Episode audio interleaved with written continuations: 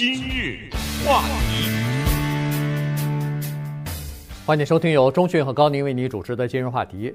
呃，疫情呢已经持续了十四个月了哈，那么现在呢，当然逐渐的越来越好转了。呃，感染的人数逐渐的减少，这关键是疫苗的出现啊，越来越多的人接种疫苗之后呢，呃，情况就出现了好转。那对大多数的人来说，呃，疫苗是摆脱疫情，然后重新恢复正常生活的一个呃关键了。那么今天我们就来聊一下，因为现在突然发现，到了现在这个时期啊，疫苗的多少在美国来说是不是供应充足，不是一个太大的问题了，因为已经有足够的疫苗供所有的成年人来使用了。现在更大的问题是在于人们有没有意愿去接种疫苗。现在打过第一针的人。之后啊，已经有百分之八的人说他们不准备打第二针了，而且在上个月吧进行民调的时候呢，是发现有百分之二十五的美国人说，即使给他们提供疫苗，他们现在也不准备接种。那这个就变成一个比较大的问题了。哇，这四个人里有一个对不打疫苗，那法国更厉害，百分之六十不打。对，不是第二针不打，是我根本就不接受。疫苗，哎呀，这个事儿我们今天跟大家再聊聊。我知道我们以前讲过若干次啊，关于所谓疫苗恐惧症啦、疫苗犹豫症啊、疫苗对抗啊等等。但是呢，这些也不用奇怪，这不是人类刚刚才有的一个现象。从有疫苗的那一天，从疫苗这个英文字被创造出来那一天，就有人抗议。所以我们今天呢，给大家讲些可能已经听过的，但是。记忆比较模糊的疫苗的故事啊，回顾一下小小的历史，因为你必须得承认，当今呢，很多的人要不就有有些病他根本没听说过，要不呢他听到这个病啊，他只知道这个名字，根本不知道是干什么的，没读，呵呵对对不对？你知道吗？你问现在年年很多年轻人不知道，就他知道这个病，但是怎么得的，什么症状搞不清楚。再说天花，对不对？一说天花，谁都听过这个病，但是什么反应？哪儿疼？怎么着？对不对？包括麻疹是一个相对来说比较普遍的病了，很多的家长啊孩子也不太熟，因为你就像我的话，我也可能发过麻疹，我不记得了，但是我没怎么见过，我印象中我没有见过一个有麻疹的人，更不要说麻风病。听是吧？对，一听这吓死人，这这种光这名字吓死人。所以呢，为什么你只知其名不知其病，或者是为什么你连名字可能都没怎么听说过？如果把它变成英文的话，都是很怪的字。那就是因为有了一个东西叫做疫苗。可是呢，上述的这些疫苗，包括后来的什么小儿麻痹啊什么之类的，它的问世以及它走过的道路啊。都不是一帆风顺的，嗯，甚至有人到今天都在抗拒他们当中的某些疫苗。对，刚才说的这些呃疾病啊，就是这些都是传染病了，都是病毒所引起的。这些东西呢，实际上现在年轻人不知道，原因是这些病很多都已经在大多数的国家绝迹了，都已经完全的没有了，杜绝了哈。呃，就是因为疫苗的关系。呃，其实我不知道钟训那个年纪小的时候还有没有过，反正我是见过天花的患者的。哦，我是这样啊，我打和打个岔，我对天花的印象呢有特别直接的印象，我没见过得的时候，但是我见过一一种人麻子。对，我们就说的是个脸我的认识的我的爸爸妈妈的同事有一个男的，嗯，就满脸的麻子，对，吓死人，对。嗯，那么我也是通过以前学校里边的一个，我是忘记了是烧锅炉的还是反正烧开水的还是厨房的，反正就是还是门房的，就是有这么一个大爷，他也是满脸麻子，人们都说哦，这个是天花造成的。所以实际上现在没有了，因为没有天花了嘛，所以不会毁容了哈。那个麻疹也是一样，麻疹有的时候孩子会得，得了以后，呃，就全身起那红斑哎，红斑，然后要。你一看我，我小的时候一看有谁家把那个窗户都关起来，然后拉上窗帘儿就知道这家人家得麻疹了。父母亲就说：“哎，千万别去啊，去了以后要要传染什么的。”就是这种情况。那现在可能打了疫苗以后，不太会有这个情况了哈。呃，天花呢是这样子，实际上啊，它在人类，呃，就是摧残人类已经多少年了，几百年了哈。那么在一七，哎，这是是一七吧？对，十八世纪嘛。哎，对，一七九六年的时候呢，这个疫苗就出现了。这疫苗呢是非常偶然的一个机会，被一个 Edward Jenner 这么一个医生，英国的医生呢，他所发现的。他就发现一个很奇怪的现象哈，就是可能很多人都知道，但是没有人注意，就是在牛的身上，奶牛的身上有的时候会起那个水泡。呃，奶牛身上起了水泡以后呢，它会传染给那个就是挤奶的那些工人啊，尤其是女工。但是这些挤奶的工人呢，他得了这个牛痘以后，身上起了水泡以后，逐渐好了，好了以后不会毁容啊，不会有麻子，不会留下什么后遗症，这是比较轻微的症状。结果呢，他就这个詹奈医生呢就发现说，这些挤奶女工啊，后来在天花。特别泛滥的时候，在欧洲特别泛滥的时候，唯独这些女工没有一个人得天花。嗯，所以呢，他就觉得这事儿很有意思。他再一研究，原结果发现说，哦，这些女工曾经得过牛痘。嗯，对，呃，这个事情呢，被历史呢广为记载。我记得我小时候看过一本书，叫《征服病菌的道路》，我知道在节目中提过啊，我在节目中提过，我都记得。六十年代啊，那个书呢，其实尽管我很小，但是给居然给我留下一个终身的印象。那个书写的也很生动，而且附有插图。他就讲到列文虎克怎么抹显微镜啊，巴斯德怎么弄那个牛奶消毒啊。嗯。其中就提到了秦纳，当时的翻译叫秦纳，钢琴的琴啊，一个纳，纳入的纳。秦纳是怎么征服天花的？还有贝林征服白喉啊，和弗莱明发明青霉素啊等等。他就是听到一个女工说：“哎呀，说我得了牛痘就不会变成麻子了，因为我不会染天花。”也就是挤奶女工呢，她也不知道科学的原理，但是她已经知道她不会染上天花，她有某种免疫力。她听到了这个话以后，是很多年以后她才做了这个联想，因为她听这个话的时候，她那时候做一个医生的一个实习。在一个农村的，他就本身就是一个农村的乡村医生啊，在一个很有名的地方，就是我们加州叫 Berkeley 嘛，就是这个英国的这个地方乡村也叫 Berkeley，他在那个地方。然后呢，他后来慢慢当变成医生的时候，他去研究。顺便说一下，他在就是那个时候的人都特别的能，他发明过一些气球啊，什么热气球什么之类的，他在热气球方面的贡献也很大。他还有一个自然界的研究的大的贡献，就是他发现有一种鸟叫杜鹃。嗯，这个杜鹃鸟啊，它把蛋下在别的鸟的窝里，它自己不孵，然后别的鸟去孵，它的蛋跟别的鸟的蛋长得很像，所以别的鸟认不出来。可是呢，当杜鹃孵出来的时候，它比别的鸟的个头都大，而且它先孵出来，它孵出来以后，它就把其他的那些蛋全给踢到窝的下面去。你说这个多么可怕的一个自然规律？哎，但是这个呢是 Edward Jenner 他的早年的发现，一开始。还被人笑话，但是后来证明了等等。再说这个牛呢，在拉丁文里面呢叫做 vaca v a c c a，。然后在英国牛痘呢，这个病啊叫 Vaccinia。所以在一七九六年，Edward Jenner 他利用了这个牛痘来抗衡了天花的时候呢，他就起了个名字，他管这个过程叫做 vaccination。你看啊，就其实。哦，闹了半天，现在疫苗疫苗里面藏了一个牛字儿，对，藏了一个英文字的牛这个字。那么稍待会儿呢，我们给大家讲讲，你光听一个女工讲这句话就完了，对不对？那那就疫苗就发明出来了，不是那么简单的啊。它的 残酷的试验的手法，以及啊面临的种种的质疑和强烈的抵抗。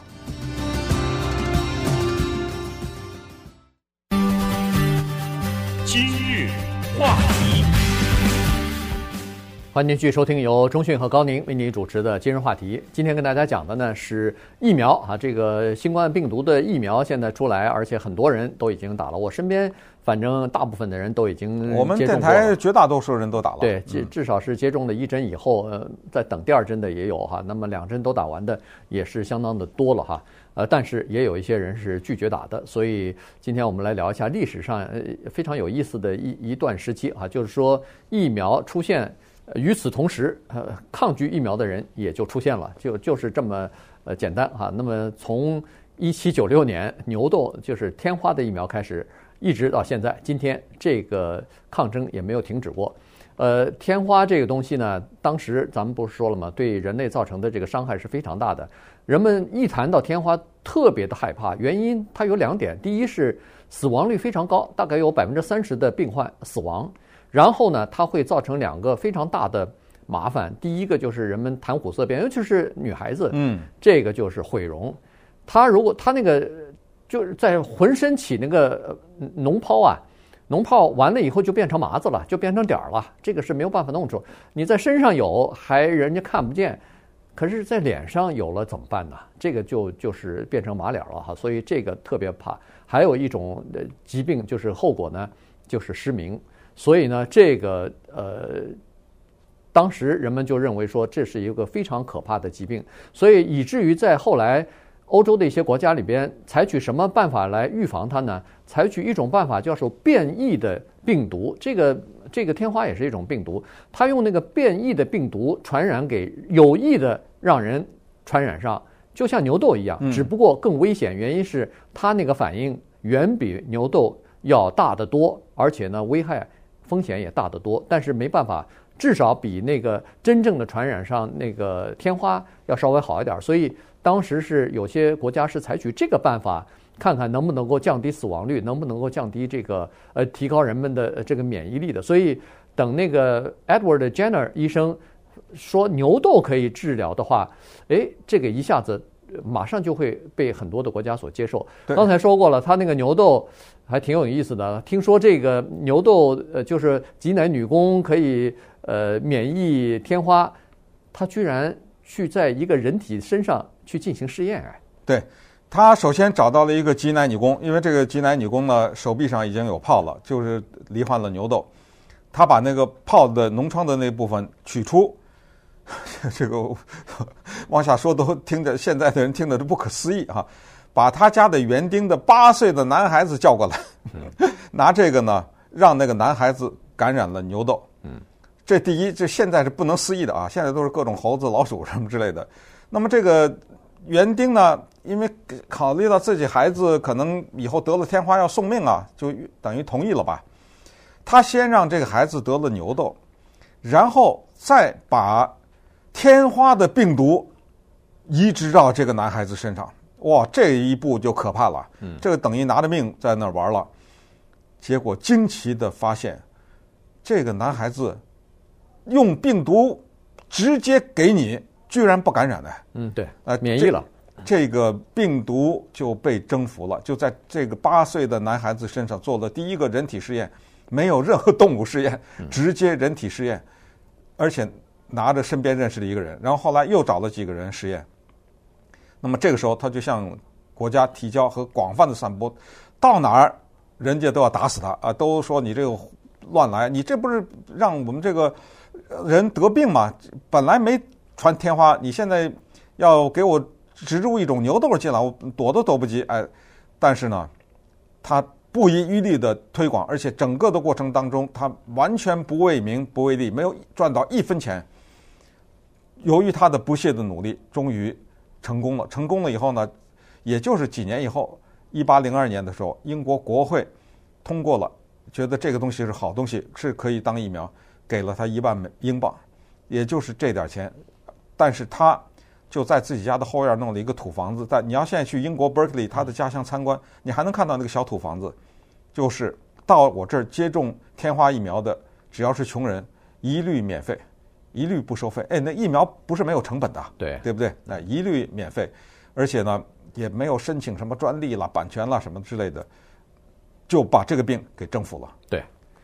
呃，但是在征服的过程当中，还是遇到一些挫折的哈。首先是政府是觉得这是一个好事儿，所以呢，在一八四零年的时候，英国政府首先出台了一个叫做呃天花疫苗接种法，呃，就疫苗接种法吧。嗯。那个时候呢，政府就明确规定了，所有的人，呃，接种疫苗在英国都是免费的。这将近五十年了，他哎一七九六年出的这疫苗，四四零年才通过，对不对？四零年通过这么一个法律啊，所以大家都可以免费的去接种，这样也好啊，因为免费了，大家才去接种啊。呃，否则的话，你要要钱的话，有很多家长就不愿意去让自己的孩子去接种去了哈。这是呃第一个法律。后来呢，在大概十来年之后吧，一八五几年的时候，一八五三年的时候，英国又通过了另外一个法律，是强制性的要求孩子去接种，而且规定了，如果要是家长出于任何原因拒绝让孩子接种的话，那么这个家长要么就是被判判这个罚款，要么就是坐牢啊，就是非常严厉的。所以在这个时候呢，那些反对疫苗的人可就站出来要抗议了。呃，所以呢，这个当时认为这些反对注射疫苗的人就认为说，这不是对我们的身体进行残害吗？我凭什么要去接种疫苗啊？而且还是强制性的。然后就组织了大规模的这种示威啊。那个时候你看，呃，当时的那个照片都是挺有意思。有些人举着标语是反对疫苗，有的是拿着儿童的棺材，嗯，抬着棺材去示威游行，还有人就是把他的把那个 Jenner 医生的肖像哈画在那个呃那个就做一个假人，哎，做个假人，反正就是各种各样的抗议活动，做一个假人把他给烧了，哎，就是各种各样的抗议活动就来了，以至于后来在一八九八年的时候呢，英国议会最后还是收回了那个一八五三年的那个。呃，叫做强制性的条款，就是说，如果要是出于比如说宗教的原因和道德的原因，你是可以不去接种疫苗的，不会受到惩罚，就是有这么一个免责的条款了。对，那后来呢，就这个故事先放在这儿了哈。后来呢，慢慢的人类对疫苗有了了解以后呢，下一个就是小儿麻痹啊。小儿麻痹呢，这个是著名的一个案例，就是 Jonas Salk 医生，他。发明的攻克小儿麻痹的疫苗，但是呢，他在历史上留下了一个叫诺贝尔奖的耻辱啊，就是说他没有得到诺贝尔医学奖。当然，这个东西也他也不是第一个了。发明化学元素周期表的门捷列夫，他居然就没得过 化学奖，你这不是这不是玩笑开大开大了嘛？对不对？呃呃，中国的科学家吴健雄也没有得过诺贝尔物理奖，尽管他的呃研究和发明跟亚李。李政道、杨振宁他们的几几乎是相同的，而反而是这个 Jonas Salk 他的五个学生后来先后都得了诺贝尔奖，这个不说了啊，反正他就是五十年代的时候呢就攻克了小儿麻痹这个，可是呢这个小儿麻痹症并没有完全从地球上消失，好像二零一九年在巴基斯坦又发现了，是不是？对对，又爆发了啊！所以呢，就是说明还是有很多的孩子。没去接种嘛？呃，如果大家都接种的话，这个就会消失嘛，哈。呃，这个是小儿麻痹症的情况。但是最呃引起现在的人们的关注，或者说是争议比较大的，就是这个麻疹、腮腺炎和风疹这三个呃放在一起的啊。对，因为它是什么一针。打下去，这三个全管啊，对，就是那个叫 MMR，对，三合一啊，这个就是一针管三个三种疫苗，都都在这一针里头。那么在美国也好，在其他国家，包括中国什么的都有，孩子必须要打的，不打的话，呃，你到学校里头注册的时候，人家幼儿园、小学一直到初中啊，都要求你打，这个还不止一针呢。小时候打一针，然后过几年再打一针，大概两针就可以呃终身免疫了哈。所以。但是呢，这时候就出现一个问题了。九十年代的时候呢，有一有大概十来个呃医生吧，其中最著名的一个医生叫做 Andrew Wakefield，对，和另外几个医生呢，在英国的一个医学杂志上，《柳叶刀》啊，这是一个非常极为有名的啊有名的专业的这么一个杂志上呢，他刊登了一篇到目前为止是被称之为叫做臭名昭著，或者说是呃被人引起很多质疑的一篇文章，是说。这些疫苗可能会对人的神经系统的疾病产生影响，包括可能会导致自闭症。那这个话一出来以后不得了了，很多的家长都担心自己孩子得自闭症啊，所以呃，刚才说的 MMR 这个三合一的疫苗注射率马上就出现了大幅的下降。